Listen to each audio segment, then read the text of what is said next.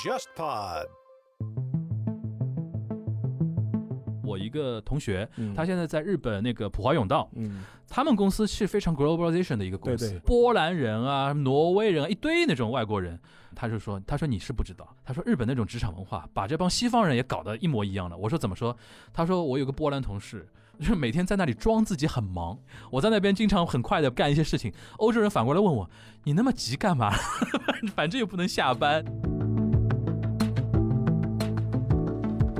日本疫情期间嘛，就很多要线上办公，开 Zoom 嘛，就发现个问题，就是领导的框跟下面的人的框都是一样大的，无法体现出谁是对对对领导，对谁对是下属。他们说现在是要求 Zoom 做一个日版的本日版的，就是每一个出席的人呢，下面那个卡达 a 就 k 啊，就就就职位都写清对对楚。对然后比如说他是最牛逼的，加个金框；然后第二牛逼的加个银框， 第三牛逼加个铜框。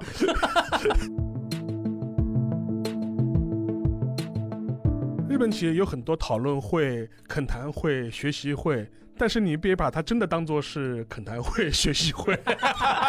讨论会的，没有你讨论的份没儿，有你讨论的份，对吧？讨论会只是个形式的，你还带着问题来 了。我跟去韩国传统企业人说，恳谈会不是不让你说话，除非你能保证你说的话，如果能够让公司赚个一亿两亿，那你可以说出来。大家好，我是樊一茹，大家好，我是安欣。大家好，我是全小新。欢迎收听本周的东亚观察局啊。我们轮了一圈，终于轮到我 了。大家应该听到每个人都开了一个 opening 啊。对，我们未来就是会每一次都轮着的啊，轮轮着给大家做开场。然后我们这期呢，就是比较轻松啦，对因为连着两期聊一些震惊啊，或那对个商业方面的硬核的项目，我估计我们的女粉丝已经跑的差不多了啊。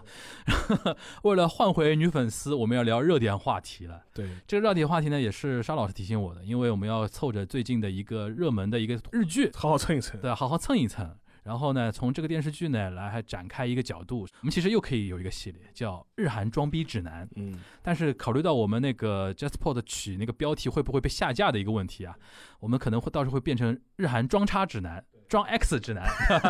因为有的时候平台还会觉对得对说，对对对对，我上次连一个 A B C D 的 B 都不让我上，你能想象吗？那怎么办？那这个就那个阿加莎那个剧《A B C 谋杀案》就是我本来是 A 面和 B 面嘛对，B 面那个标题随便怎么上不了。后来有小伙伴提醒我，你以后可以用正面和背 面。扯远了啊，就是我们今天要蹭的一个热剧呢，就是《半泽直树》第二季。对，我们那个沙老师跟我提的一个角度，就是说我们可以聊一聊日本企业里边那些会社文化、会社文化啊、职场潜规则啊、职场社交啊，职场社交啊。那我说啊，我把它提炼一下，我说我们以后就作为一个叫，如果你想在日韩社会混，对，你怎么来装这个 X 对这个东西？然后第一期可能就比较偏向会社这一边，怎么样不 K Y，对，怎么样不 KY，怎么样不被人排挤在那个社交圈的边上。呃，不被人白目。对，不是白目有很多的。其实这一点我觉得真的很值得聊，因为跟中国企业相比，日韩的呃企也业文完化全不一样太烦了。完全不一样，完全不就一样是我从第一秒开始，我就想清楚，我学日语第一秒，对我就跟自己说，我以后坚决不要在日企上班。对但是呢，那个我当年在上海这边就是毕业之后嘛，有去日企实习过一阵，然后实习的经历呢就非常加强我这个印象，就以后打死不要去日企上班。就哪件事我一到现印象很深呢？就是我当时实习的一家日企呢，办公室还在外滩哦，嗯一家日本商事企业，嗯，商事是日本特别有特色的对一对种对对企对业对形态是啊的，就它叫商事，但是呢，它行业有很多，对跨领域跨行业，待会儿那个沙老师可以跟大家介绍一下，因为以前有所谓叫财阀嘛财，阀日本财团啊、对财阀，比如说三井啊、住友住友啊啊、三菱啊这种知名的一些日本财阀，他原来啥都做嘛，在被 GHQ 肢解之前啥都做啥，都做对，对吧？我当时去实习的一家公司就是某个原财阀企业旗下的一个做重金属的，你这么一说，我们都可以猜啊了。就是空调里边有那种铝箔片，它在上海主要的一个客户对象是谁呢？大金空调。嗯，对，日企服务日企，哎，日企服务日企，就当时我是在里边就实习大概一一两个月左右吧，然后我就极度不适应。为什么呢？就是中方雇员大家还蛮开心的，对吧？但是哪一天如果日方的那个头头，头头来了就，比如说事务所所长他来了，我们那天就像打仗一样的。对首先桌面一定不能有任何私这个私私人人的物物品品，连报纸都不能有啊。对然后你稍微翻一翻报纸，嗯，那就对 对那种感觉就，然后会有那种先班会提醒你，对他说你这个东西放下去啊，然后怎么怎么样，感觉好像这个所长不是来跟我们一起工作的，他是来监视我们的一样的那种对感觉，对，特别他强化了他这确个实来印象，健身， 他他确实来监视你的嘛。然后名义上还比如说大家有时候看日剧看到什么，比如说什么一个部门的部长对跟部员，大家好像在一个大的办公室里面办公，就对桌子不一样，但是你对看他的座位永远是背朝阳光，对，他视野是最好的嘛。为对什么呢？他一定要看所有人，看所有人，能看到所有人。对，你们在干嘛？我都看得到 对那种感觉。说是说大家一起办公，呼吸同一片空气，其实就是一种类似于像监视一样的那种感觉嘛，对吧？这个就是我当时可能二十才出头嘛，就对日企留下一个非常不好的一个印象，嗯因为我这个性格有关系啊，不能受那么多的监控，所以说你看我为什么会去媒体？我们当时 CBN 第一财经穿着拖鞋就能上 班的，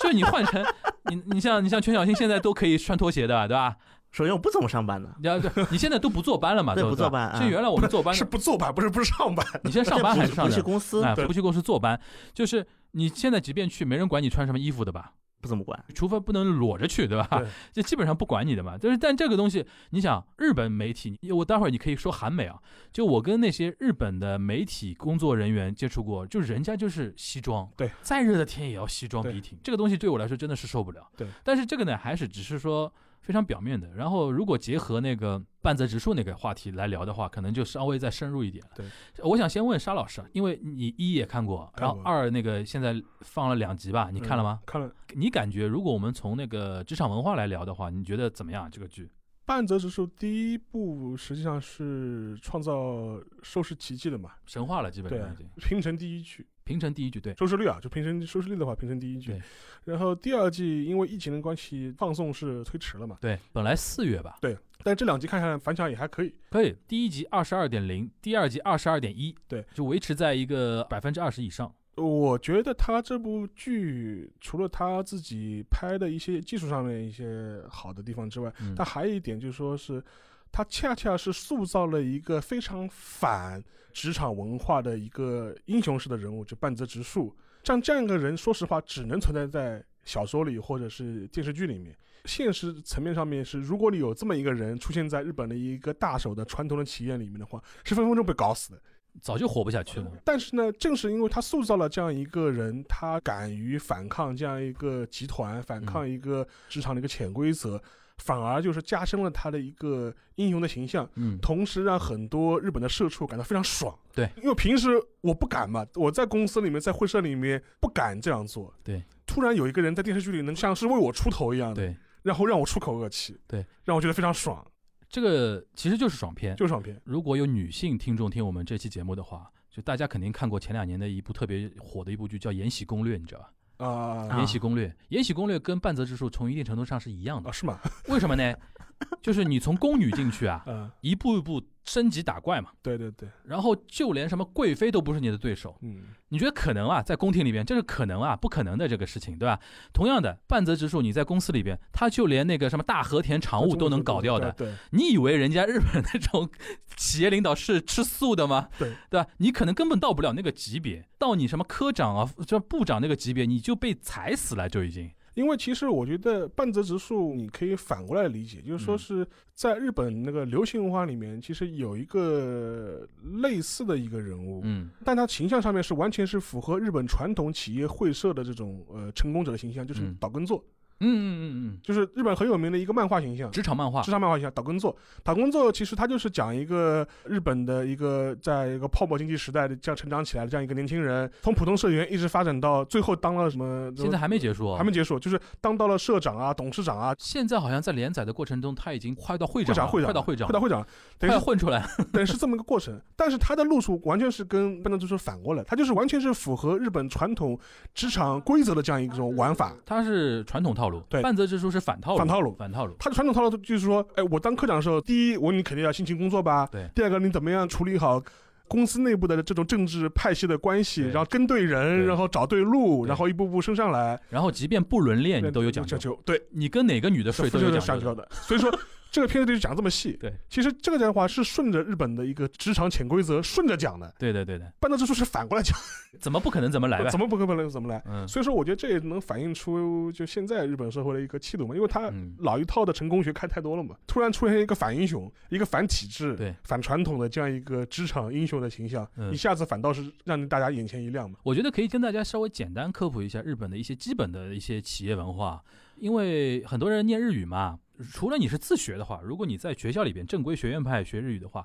一般老师也会说到一些这个事情。对对对然后对教科书里边有的时候我也就会提提到到一一点点，，比如说最简单的叫年功序列 n e n g o j o l e t 这个就四字手语了，对吧四？手里面，所谓年功序列，其实就是我们说的叫排资论辈嘛，对对吧？然后谁年份长，然后差个半年可能都算前辈后像火辈。箭对面对后对，在对日本的话，前辈后辈差很多嘛，就是如果是你哪怕早一天进公司公的，司也是你的是前辈，你对他一定要用敬语，敬语，敬语，对对对，对吧？然后最尴尬的这个是年龄上，可能比如说 A 和 B 两个人，对，年龄 A 比 B 要大，但是呢，进公司呢比比 A 要早，这就比较对复杂了。这两个人私下要盘了，就是说我们未来是用敬语还是用，平语对，吧？我相信这个韩国肯定是一模一一样样的嘛一，样一样的，年功序列这是一个，还有一个就是日本人经常叫菠菜这个东西啊，日语叫 h o l e n s o 对 h o l e n s o 在职场里边也是个专有名专业词，名词，它是三个词汇的简简称。称对，报告 h o g o g 联络联络 g s o 是 so 当嘛，相谈嘛。湘潭其实就是说，你如果你是一个职场新人菜鸟，对这三件事情是你每天必做的，一有问题你马上就要 h o l e n s o 对就是一定要报告，向上司报告，进行联络。第三个，如果有问题的话，跟前辈、跟上司进行一个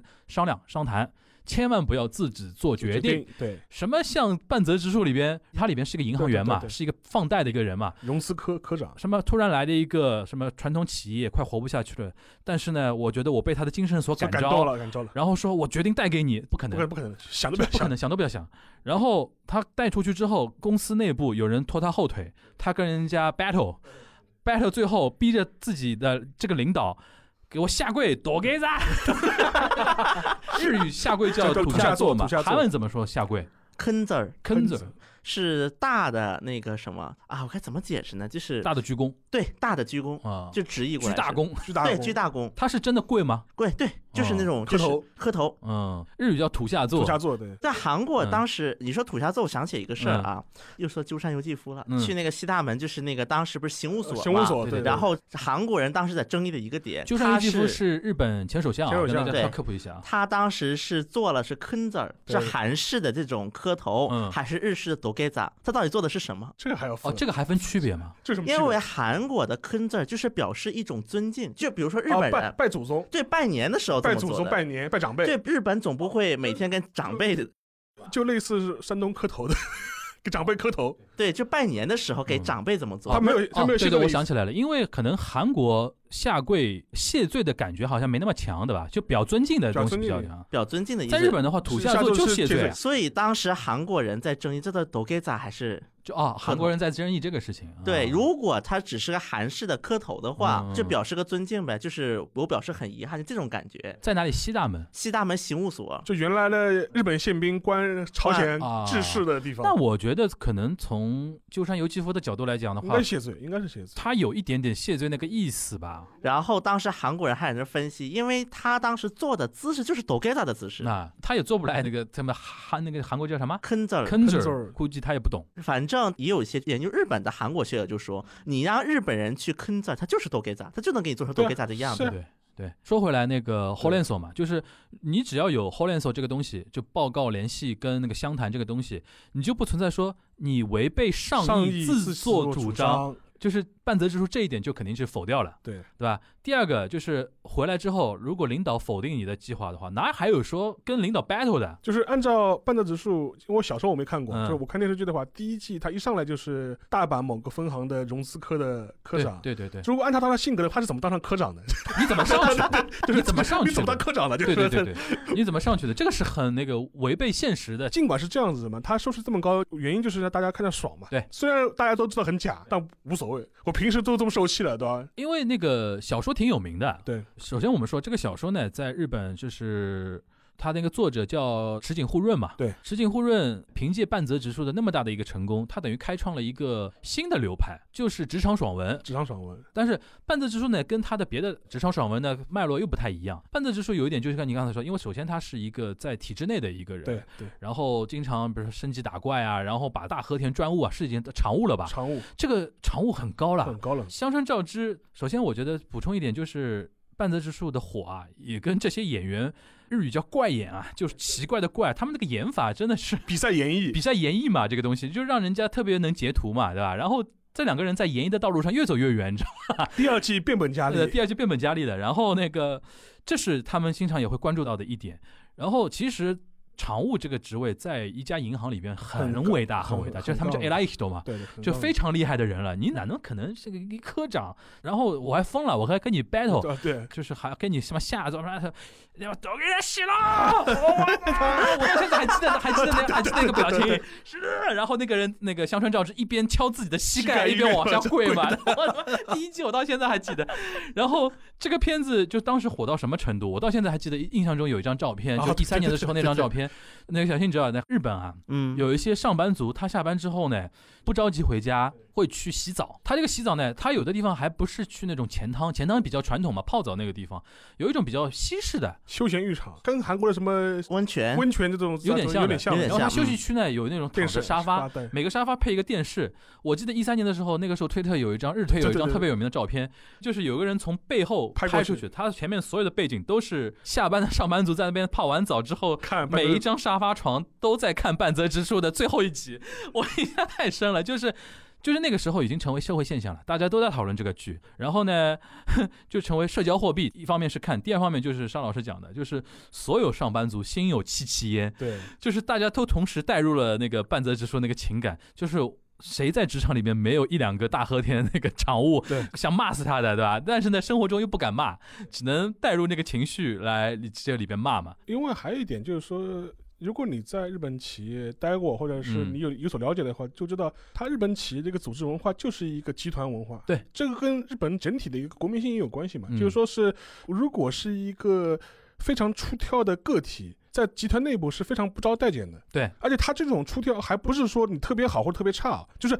你特别差你不受待见，你特嗯别好也不受待见。这里边呢有一个日语的专用词汇了，叫 d e l u k u i w u d a l e l u 就是中文翻过来呢，就是冒出头的那个树桩啊会被打，打这是韩国一样的，一模 ，一样一模一样的说法，他一怎么模一样怎么说怎么韩国说？怎么说？就是强打出头鸟嘛，中文就是枪打出头鸟是中中国国的的说说法法嘛，韩国但怎是么说字面翻译的话是是日语的字面翻译，就是就是你冒出来的那个桩子会被敲回糖去。果是那个什么冒出来的鼠被打，老鼠啊，对这，不打地鼠吗？但就是打地鼠，对，就打那地鼠可。能就更像中国的枪打出头鸟了。对，日本那个还有一个含义，为什么叫 delukui？就是冒出来的那个桩子，它要把你打平，跟别的跟桩双子一样一平样平，它是这个意思，你知道吧？所以说你特别低下去不行，低也不行高也高不出来也不行行。所以说，在日本职场待久了，对，有一个现象，这个现象还是我那天特别震撼的，是我一个同学，嗯我在日本留学的时候，他同学，他现在在日本那个普华永道，嗯在东京大手町那边上班，嗯嗯他们公司是非常 globalization 的一个对公司，对，已经非常国际化波了。兰人啊、对对挪威人啊，一堆那种外国人。然后我那天我跟我同学吃饭，他就说，他说你是不知道，他说日本那种职场文化，把这帮西方人也搞得一模一样的。我说怎么说？他说我有个波兰同事，就是每天在那里装自己很忙， 你知道吗对不对是，就跟韩国人加班的逻辑是一样不是 的，？他是这个意思，就是比如说这件事情，按照中国人讲法，比如说我一个小时能干完了，但是你一个小时干完你不下班呀？对。然后呢，日本人是这样的，你一个小时干完了，然后剩下的比如说还有十分钟、二十分钟，你干自己的事情，老板觉得不行，对，你在浪费公司的时间，所以说就逼着每个人一定要把一个小时能干完的活拖到两个小时，对，然后象征性的还加帮你加点班，那大家就没有那种负罪感， 然后欧洲人都变成这个样子，是的然后他说。他说：“整个团队里边，就我一个中国人显得非常不合时宜。我在那边经常很快的干一些事情，欧洲人反过来问我：你那么急干嘛？ 反正又不能下班，就非常非常的平均主义。对，但你一定要装的自己很忙的那个干嘛样样子，子？对，对吧？然后韩国呢？首先啊，嗯我讲一段我经历的一个事情吧。嗯有一次跟韩国的一个四大银行之一的某银行，韩国哪四大银行？就是国民银行、嗯新韩银行、有利银行、韩亚银行、嗯，这四个商业银行嘛。其中新韩银行是民团的资金办的，民团。对，就是曹总联应该听说过吧？对对对对，曹总联不是代表北方的一个意志嘛？嗯那么民团就是代表南方的一个意志啊就是两派互对嘛。啊当年就冷战时期 OK 民团的资本来办的对，就再是侨胞资本办的嘛。对，反正这四个银行里面的一个银行的副行长级别的人，对跟他们吃饭。在韩国有几个行业是会餐是最狠的，其中一个就是金融，会餐是什么概念？就是上完班就是会餐呐，就聚餐吗？聚，餐对，同事之间聚餐的意思吗？跟领导聚餐呐，啊，部门一个大部门，或者是有什么事情，反啊正之类的啊。 ，OK，OK，OK 有一次去，我记得印象特别深，喝酒喝了五轮儿，从晚上六点喝到了早上六点，领导不走，大家都不敢走对，但是如果你是女员工，他会让你提前走，啊。就一般就会找借口就提前走了，可能喝完个两轮三轮就走了。对，然后呢，一些级别特别低的也可以提前走了，就是说能被领导留到第五轮，反而是你以后仕途平有顺的一个点象这征，种对感吧？啊觉，至至少去的人会这么想，自我催眠就自我催眠哎呀，哎呀，我肯定会。就是当时我喝的特印象特别深，嗯，一轮、两轮、三轮、四轮、五轮嘛，嗯五轮反正喝完的时候已经天快亮了，最后一个人干一杯解酒汤。啊所以在韩国的大街上有很多汤饭店是开二十四小时的，啊，原因就是给你喝完酒解酒用。就搞到半夜嘛。对吧那对那那第二天还上不上班了？上啊，这个日本也但一一样般情况下，这么狠的酒局一般都会在周五晚上办，对所以对啊叫我火想鸡后嘛五。轮肯定要那个后五了对，但我那天是周二，啊，然后那天正好有一些事情，反你正你是你也干了五轮，啊。说明领导太爱喝但反正金融产业在韩国本来就是喝酒一个挺狠的一个，我我察觉他这个喝是单独在一个地方喝，还是换地方喝？换地儿换地换地，日本也是，对，所以日本有所谓对二次会、三次会嘛。就是像日本的话，就说是一个晚上喝个两三趴，很正正常很正韩国叫很正一茶、二茶、三茶、对四茶、台湾五叫茶拖嘛，续拖， 续拖。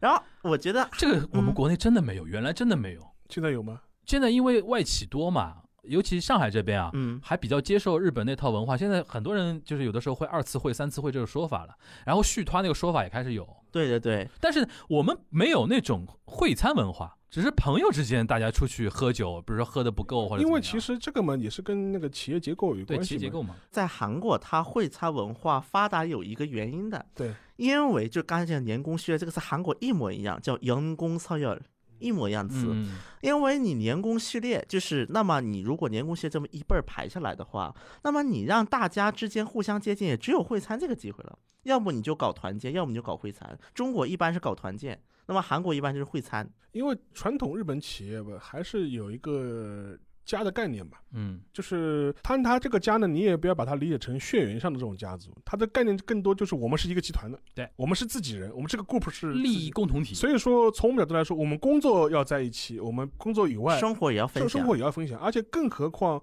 对日本的了解的话，就是战后有个说法叫“团块时代”嘛，团块对，团块时代就是 baby boom 嘛，对婴儿潮嘛，就是在你现在去东京的一些市郊地方，有很多大规模的这种建筑团地的，团地，嗯就是当时很多企业就是说是，哎，你上班在一起，你家也住在一起，对对对对对对，然后嘛。彼此的太太都也都认识的，对，所以说导致个结果就是说，你上班在一起，OK，下了班大家一起去喝酒，对，而且是领导带你们去喝酒，对对，你不能不去，这被认为是你企业生活的一部分，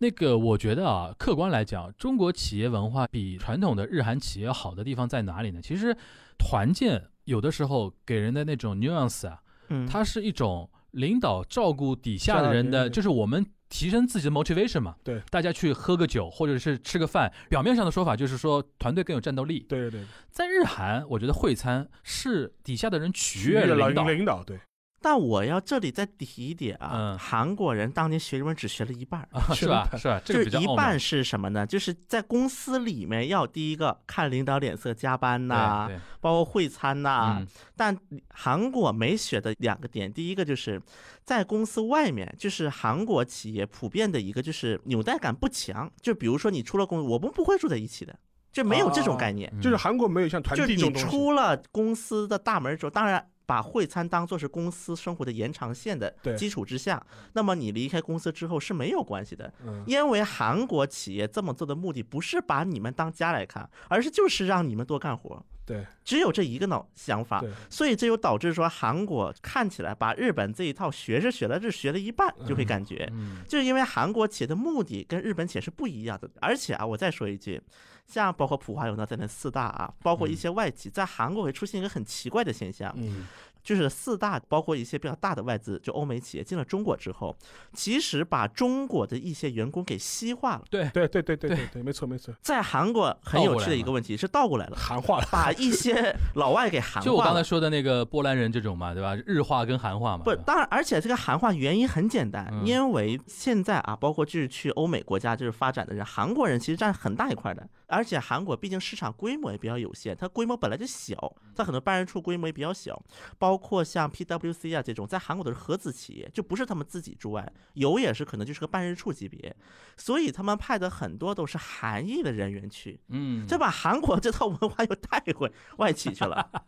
所以就很多韩国人他们就会觉得说，我明明进了个外企，怎么把韩式文化体现的更淋漓尽致？因为你在反而在一些比如说三星啊、现代这样的企业，嗯只要最高领导人的意志在，我对想打破这个，他是能打破一部分的。对，但是在这样的小第一个总部又不可能管你们公司的文化怎么样。一句话说的很好嘛，阎王好见，小鬼难缠。嗯，那么就是反而这些中间管理层又都是韩裔人员，嗯 或者就是内部升上去的嗯人很多，嗯这种小集体嘛，就变成了一个小集体的这种韩式文化又带过来了。嗯所以说，在韩国有四个产业，我个人的感觉是嗯会餐呢这种最狠的。第一个是金融，我刚才说的；第二个是一些中小规模的外企；嗯第三个是制造业；第四个是文化传媒。尤其是文化传媒，它也是一个喝酒的一个这种韩式弊端的一个重灾其区。实有点像你这个产业越封闭，就对越传统嘛。其实对这也回到半泽直树也是这个意思。对其实因为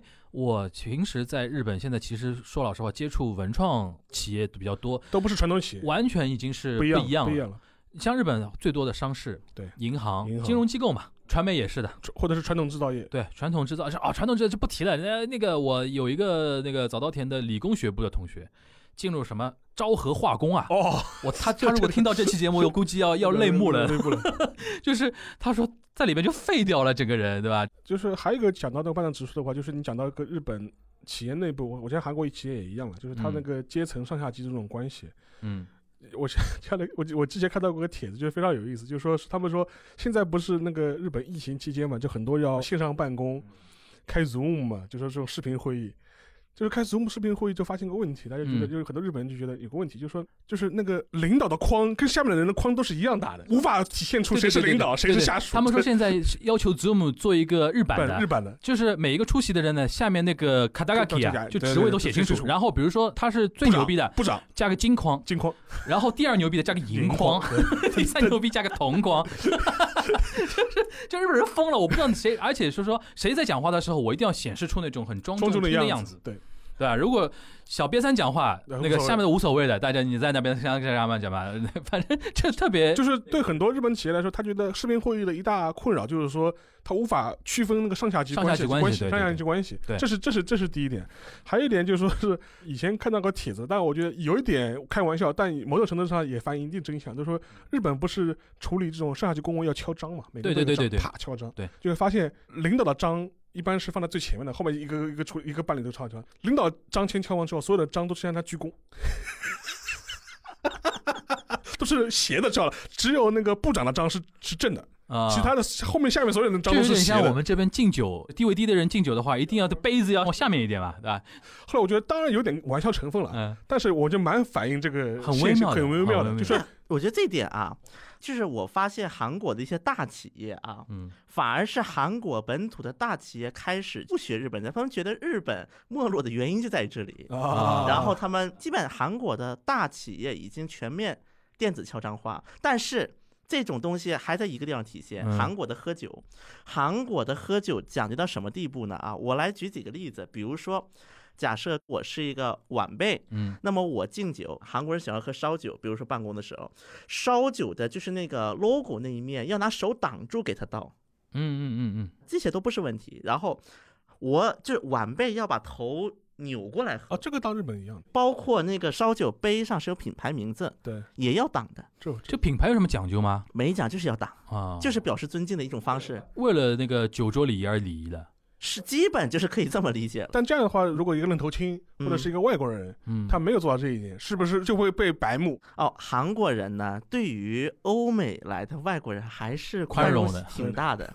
那中国人岂不是很倒霉，很不占优势？长得是的差不多，如果你韩语讲的还好一点，人家先天带入你是韩国人。对不过你韩语到到一定程度，我觉得这种规矩应该也懂了。啊啊，不一定的。不一如果定你是在大学里面学的韩语，哦对对对对对那你确实没有机会对。懂这些。行，那我们这期还有点实战价值，实证价值。其实日本这种有的饭桌上的这种敬酒的规矩也是有的，有的有的有也是的。有的。但是呢，就是说，还是回到那句话，就是看你的行业了。对，就说是如果你是进入了是一个日韩非常传统的会社或者一个嗯某个产业，嗯这一套规矩除非你不想待了，你你嗯觉得不适合你，你想走，嗯这是嗯如果你想待下去的，嗯，那你还是要注意学一点学一点，学你一还是要点你还嗯是要学一点的。如果你一开始比如说学的没有很到位，你请你记得一定要随时强调你外国人的身份。对这个，我可以就是分享一下，就是我个人的一些见闻嘛，嗯就 是说是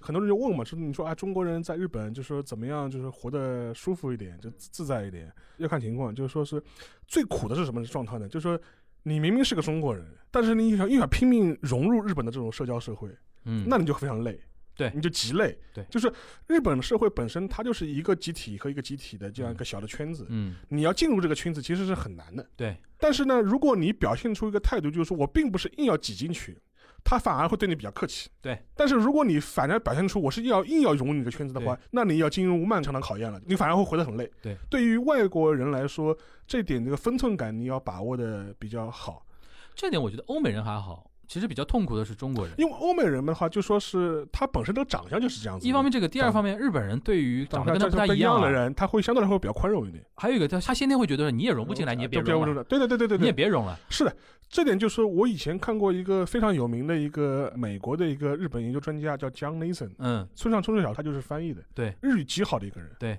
他说他在日本的时候，就是说，因为他长得就是个美国人的样子嘛，嗯跟很多日本人去问路啊，或者是跟很多日本人交谈。他说，尤其在八十年代、七十年代的时候，很多人还没等他开口了，就跟他说：“哦 我不知道，我不知道，我不知道，我不知道。”我说：“我还没讲话了，你我日语都还没讲了，你怎么就回答我说你不知道，你不知道了？”对，就你能看出这种心态嘛？对你不能说是排外，他更多嗯就是一种害怕或者抵触的这种心理是蛮重的。所以说，我觉得对中国人来说的话，进入这样一个企业，可能就有这样一个问题，尤其在嗯企业里面。嗯我以前认识个朋友，很有趣，他跟我他分享他的经历，就是他在日本是去一个日本的一个有欧美系的一个企业，在东京，嗯，等于是国际化程度是比较高的这一个企业。然后他的策略是什么呢？他日语是可以的，就是工作啊、交流啊都是没什么问题的。但是他在企业里面，他的原则是我能不说日语我就不说日语，我就讲英文。嗯，对对，反倒他们的很多日本同事觉得哇，你好厉害，你英语好棒啊， 就是说，以至于他后面会碰到个情情况，就说他跟个别一些日本的一些同事关系比较亲近之后，就嗯私下里出去喝酒啊、吃饭，人家吓一跳人家，吓一跳，哎，你日语很好嘛，你为什么在公司里面你就不讲日语对？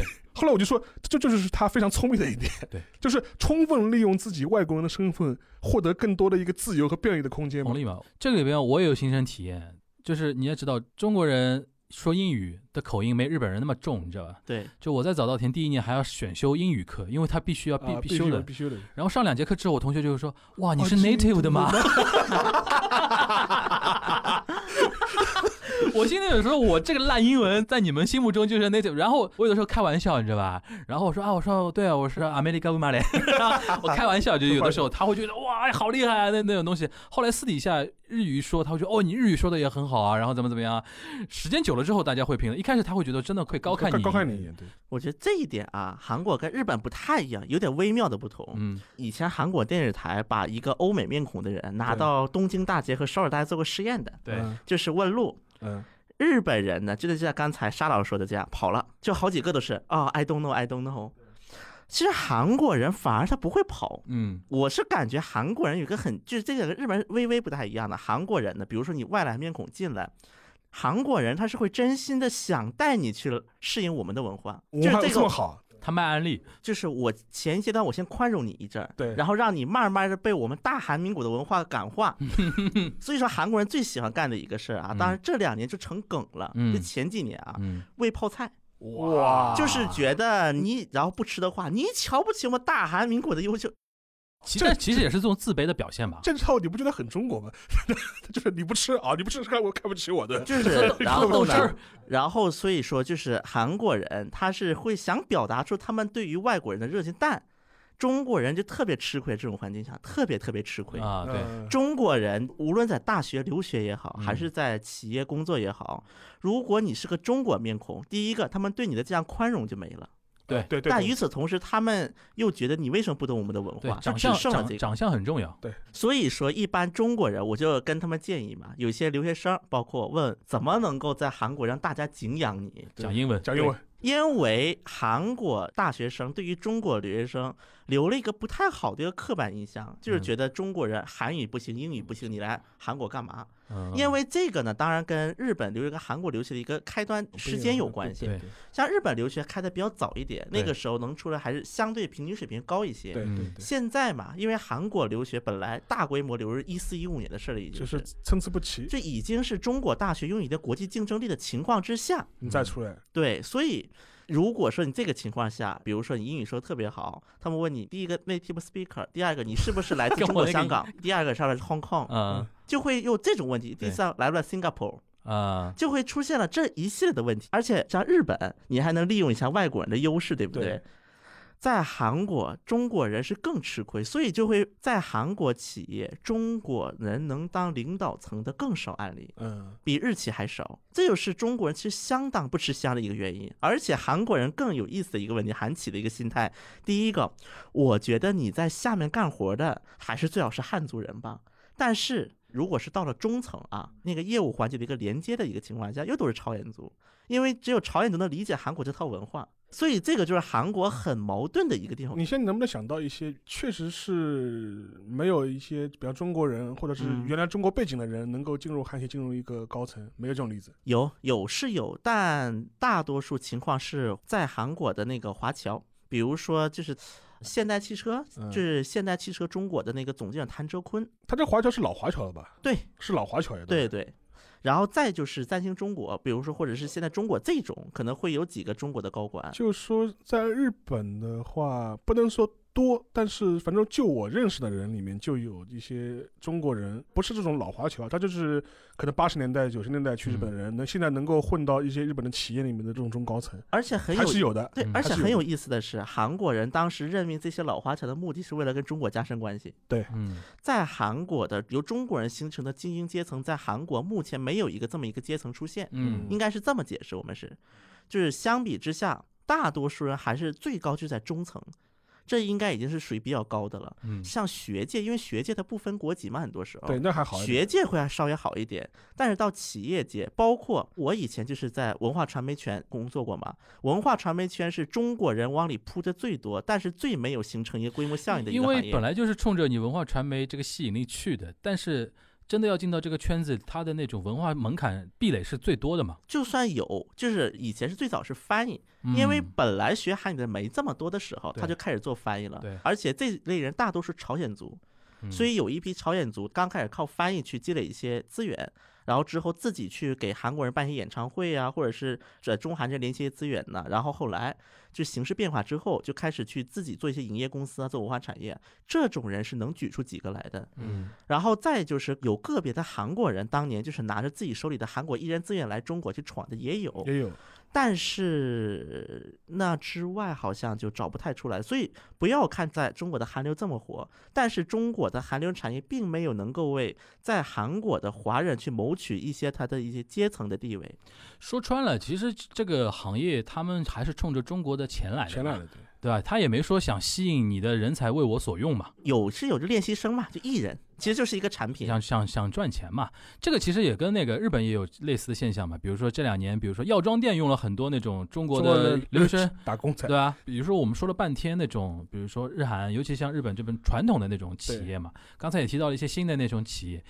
那个前段时间我看到一个 YouTube 上面搞笑的一个视频，是一个日本的一个搞笑女艺人嗯，推了一组视频，就是里边有一个特别好笑，她就是这个女艺人扮演一个在日本文化圈里边相对传统的一个公司里边的一个女职员，然后呢，她吐槽她所接触的一些新兴创业公司里边的一些企业文化现象。嗯，就他站在传统企业吐槽新的企业，各种点都是那种日本现在创业圈或者文创圈那种企业文化的点，都能跟那个半泽直树做对照的。我们刚才说半泽直树他那个年功序列上下关系，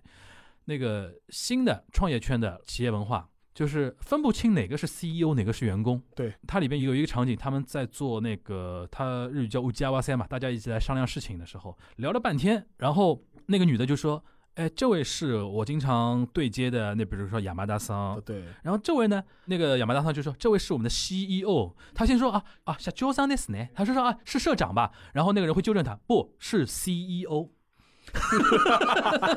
坚决不能说社长，社长很土嘛不，土的对。吧？是 CEO 啊，是啊 CEO 的 s c a 然后先这样，然后说公司的上下关系好平等啊对，然后说哎呦又开始肩并着肩了， 又开始互相搂肩、互相打气嘛。对对，然后那种 CEO 一定会从事一项体育运动，两位猜一下，篮球，冲浪，一定晒得黑黑的。然后两个人跟社员有的时候还会什么先去冲个浪，然后再来上班啊，然后怎么怎么样啊。我那天这个视频把我笑的，就是从头到尾是都是点，你知道吧？然后动不动就说自己的那个公司的一个企业文化，然后一定要喊口号，那个口号呢一定是英文的口号，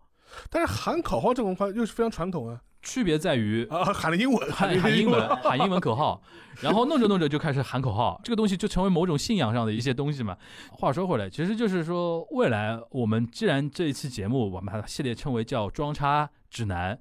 第一条建议就叫“见人说人话，见鬼说鬼话”，对到什么山上唱什么歌。对就是如果未来我们听友看到的是日本或者韩国的传统企业，你脑子里要有根筋对，千万别跟人家那个领导马上就攀谈啊起来啊，然后怎么怎因么为样啊， 因为很多中国人呢，尤其是年轻一代，嗯，呃，而且你不是在一些体制内的一些单位上班的一些人，对朋友可能会等级观念不会这么强，对，中国企业绝大多数还是比较现代化的一些观念吧，跟传统的日本就是完全不一企样业。是真的完全不一样。而且中国人相对来说会比较直率的，会提一些自己的想法或者一些意见。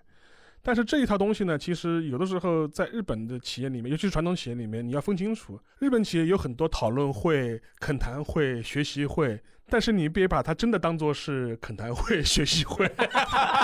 讨论会的，讨论只是形式，没有你讨论的份没儿，有你讨论的份儿，对吧？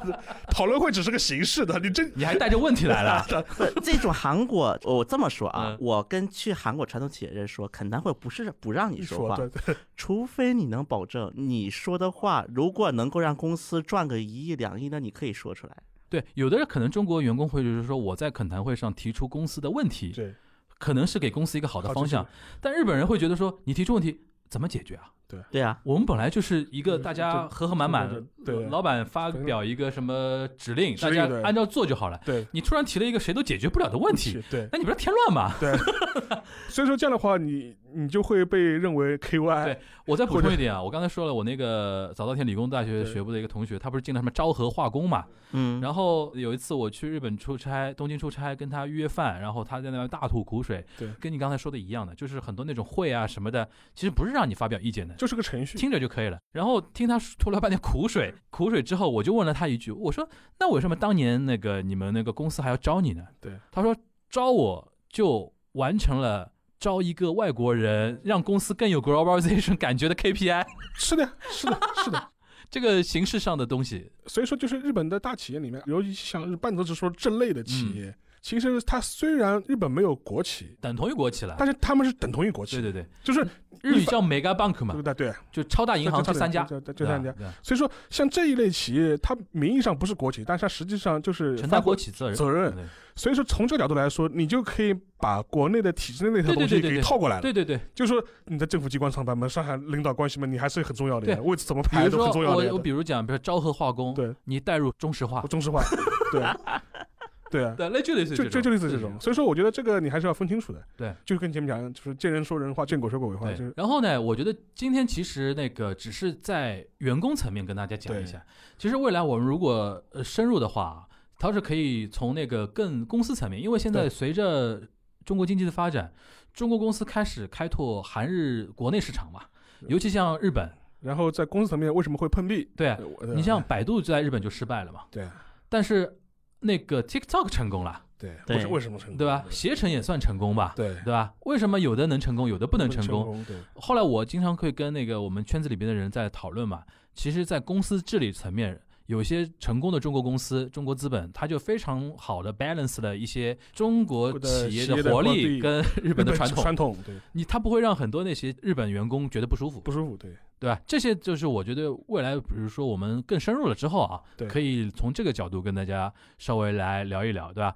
那个最后还有没有什么补充的一些点吗？还是回到那个装叉指南那个地方？啊，还有一个嘛，就是前嗯面我们也提过嘛，就是善用你外国人的身份，你千万不要有一种心态说，哎呀，我要一定要比日本人还日本人，比韩国人还韩国人。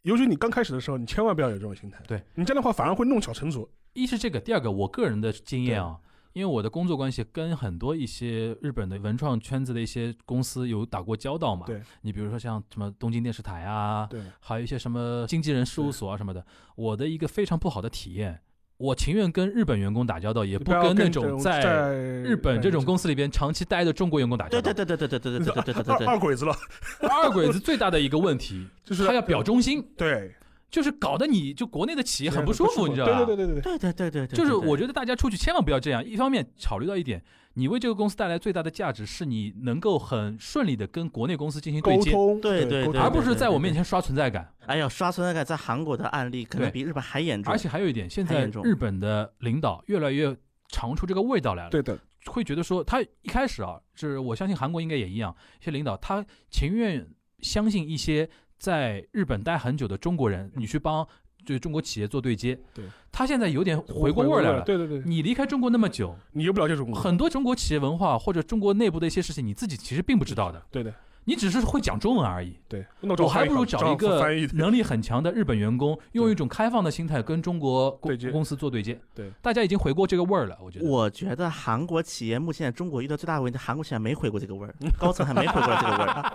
我刚才提到了韩国企业的一个用而且人很奇怪的一种情而况且，还有那种朝鲜族，就是对于朝鲜族这个群体的一个模糊定位，啊，就是你到底要把朝鲜族当成什么样一个定位来用，包括你这这从中国学过习的汉族，你又有什么样的一个定位来用对？目前韩国企业是完全搞不出这个问题。包括啊，就是我发现一个问题啊，在韩国企业工作的中国人有一个很大的问题，我们对接的过程当中会发现，嗯，不敢说话在公司内部。比如说有一家公司，因为我不是做媒体的嘛对，就嗯跟我说，就是比如说你们什么什么事情找这个中国员工说，我说我就说算了算了，我还是直接跟你联系吧，我会直接就这么说了，因为我发现这些中嗯对国员我工也一样，他会出现一个什么情况？他会把你的信息给截流了，对。 对对对，截了在中他间。有一种什么心态呢？我要在这个公司刷到存存在在感对我一定要把任何跟中国有关的事情截在我手里。， 对，不，这你要截流资源也就算了，关键是我的一些请求你也要截流，嗯对啊就什么都截流。就是皇帝身边的太监呀，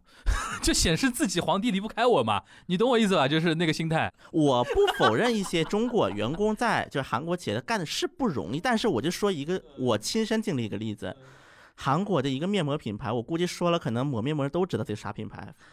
就是当时他们不参加那个进博会嘛，去嗯嗯年，嗯因为我们公司跟进博会是 official partner，嗯对当时进博局给我们了一个名单，说这些企业反馈想跟那个媒体建立进一步联系，啊，你就去找了。我也找了，然后一个中国员工接电话，他跟我说一句话：“请你们把你们的采访函在提前四十天给我们准备出来，然后盖上你们公司总编办以及你们公章公司的两个公章，一个总编办加总编本人的章，必须传真接收。这要然你后我干嘛们会在十四天以内回复你，如果不回复你就是不接收了。”我说：“请问你们是啥呀？我为什么要配合你们做这个呀？对你们是什么？我不知道。”对啊，本来就是你想对接我们这边的媒体，对，搞得来好像我要跪舔你一样的那种感那觉。提前四十天，然后提前十四天，我听完这个时间我就愣了。虽然我也跟韩国人接触了很多，我相信他的韩国领导如果知道有一个中国媒体来对接的话，他绝对不会是这个这个态度。包括啊，我经常见一些就是朋友，我哎我说们一句都带话情，绪了。我说一句话，我说什么呢？哪一天我可以写出一本书来？嗯那些年我跟韩国人撕逼过的日子，然后呢，我加个括括号号，包括在韩国的中国人，人， 然后应该是加个括号，主要是包括在韩国的中国人。就是我能把它写成一本书出来。是这样的，就是我觉得里边的心态很有意思啊，就是日企里边的日本人啊，嗯他跟中国人沟通的时候，他有个目目的很明确，我是来解决问题的，我是来沟通的。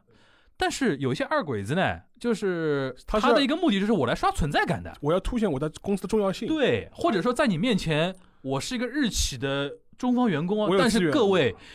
现在已经不是八十年代了，对，就是在国内很多一些，比如说跟你对接的一些人，人家能力跟那种视野，甚至我们说收入，都比你高太多了。但是我倒是觉得啊，在韩企出现这个问题，倒不完全是二鬼子心态，它有嗯两个比较嗯极端的一种心嗯态。说到第一二鬼种子停不下来了，这个怎么办？ 是第一个心态，就像刚才提到的啊，嗯我是韩企的负责嗯人，对你是那对个对什么对子，这是一种；哎另外一种是不敢说话，他本人就是比较怕惹事儿，大概就是是感觉韩企这种文化它融入不了，不敢说话了，没有不知道该嗯他跟哪拍走没了。有话语权嘛，就是他不敢说话，导致索性在这边就截流截掉了，这就两种就情当况这我个都事遇情没到有发过，生过，因为这两种是最极端的形态了对，我都遇到过。就怕麻烦嘛，因为对于很多中国员工来讲，反正我把你这事儿成了，我也对拿不到什么，算了，我怕管麻了烦。的我还能理解，因为有的时候日本员工也这样，越怕麻烦，对，但是我最受不了是前面那一种，就是你不是来干活的，你是来添乱的这个事情，对吧？好啊，那个我们后面又为了避免后面喷的太过厉害啊，我们对这对个对今天就就到这边戛然而止了。就是日韩装叉指南。今天作为第一弹啊，大家对听了之后呢，可以评论留言，跟我们有一个反馈。对就比如说，想跟日韩的人或者企业或者人沟通交流过程中，你想得到哪些 提案或者说建议，对吧？因为今天是聊聊职场嘛，将来嗯可以就聊聊比如生说活生活的如果你是一个妈妈会的一个成员，成员，对，你怎么办在这日韩的妈妈会里面面刷到存存在感？感？对 对， 你背什么包包比较好，对吧还？有个简简单的例子，比如说你怎么跟日本的小哥哥小姐姐谈恋爱的，啊，对对对对对对这个短信可以怎么发短信怎么发？ ，Line 怎么发，对，哎，这个非常重要非。常重要。就是我最希望听到的是怎么聊到韩国的小姐，因为其实中国女生跟韩国男生就年轻一代啊其实是不少的。我想听听反过来是怎么成的，就是中国的男生如何追到韩国的女生，我真的挺想听听大家的经历的。好的，好吧，本周的 Q&A 来自于听友莱茵小 Allen 啊，然后他提问是关于韩国的啊，然后他说我最近的提问源于一个弹幕，最近在看《Begin Again》最新一季的韩国行，然后因为有一集是他们正在正式行程之外的街头随性表演，然后旁边有部分年轻人经过，他们都很乖巧的站在一旁没有打扰，当然有可能是节目效果，但是。当时弹幕就飘过一句说韩国的街头音乐文化比较成熟，大家都会有默契的不打扰。正好最近乐队的夏天比较热，就好奇问一下全小新，呃，韩国的街头乐队的情况，关于这一块儿，小新有什么观察吧？我们倒不一定是说回答什么具体问题了，嗯就是介大概介绍一下韩国的一种街头的表演文化吧。街头表演文化，首先它的一个起初啊，两个比较就是街头表演比较多的地方，一个是宏大弘毅大学周边，另外一个就是大学路。对，那么最早这批人是大学生的社团，嗯，那么这个呢就要提到我们几周前谈过的一个话题，就是关于那个泡沫期间。对，那么泡沫期间，韩国人开始注重了一些生活质量之后，韩国的弘毅大学就这个学校兴起是在这个时候，是在九十年代中期开始，一个是从国外吸引了一批就是搞设计的这些人，然后与此同时呢，他就是吸引了很多国外回来的吧，在弘毅大开始搞一些艺术设计这一块儿，因为他欧美文化接受比较早嘛。那么在大学路，那么就是另一个情况，因为大学路那边有很多人以前就开始表演戏团。剧团在那个大学路这边很多，所以这些剧团的人出来，比如说我演一演什么呀，或者是我唱唱歌啊，这个就是大学路周边的一个起源。那么这两个起源首先不一样的，但时间点差不多，都是九十年代中期，也就是韩国泡沫经济那段时间。好，那么这种情况之下，那么刚开始这批人呢，要么是大学的那个社团，要么像大学路附近呢，因为它还有就是那个一些表演院系。就是它的那个艺校，以前在大学路周边，所以很多艺校的人也会过来。专业学生对吧？对，那么最早是这么样的一批人，但是到后来，因为当时宏大在搞文化街，这个就得谈到李明博了。因为虽然李明博这个人本人，他对于这种就是所谓的这种嘻哈文化吧，不是很开放啊，但是他当时也是为了就是把首尔打造成文化之城嘛，嗯，他做过首尔市长嘛，对吧？因为对对，当时就是把这些文化给，就是独立音乐吧，应该叫做，包括这些嘻哈给，就是扶持了一批。那么当时做的一个事，就是给宏大大学路这些街演去定了一些规定，当然他没有许可证，但第一个它是有一些规定在的。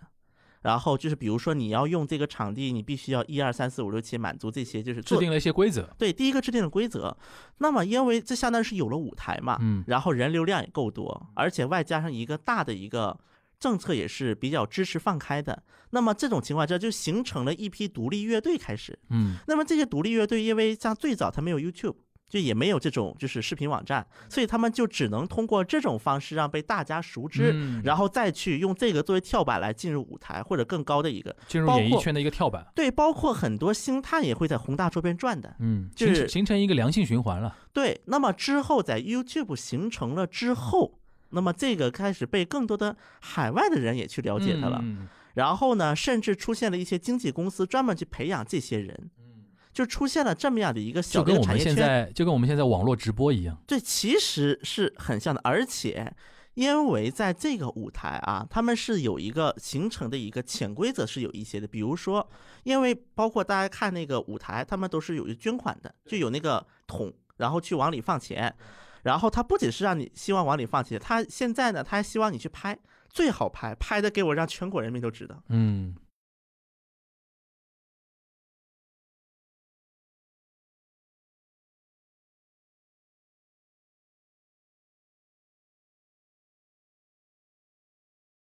那现在主要是首尔了，别的大城市有吗？像现在釜山繁华街、爱丽丝明洞，也有这么样的一个，就是一个文化的雏形。但是韩国因为尤其是文化资源是高度集中在首尔的，那么你要被经纪公司发现，因为经纪公司都在首尔啊对，你还是要去首尔去对，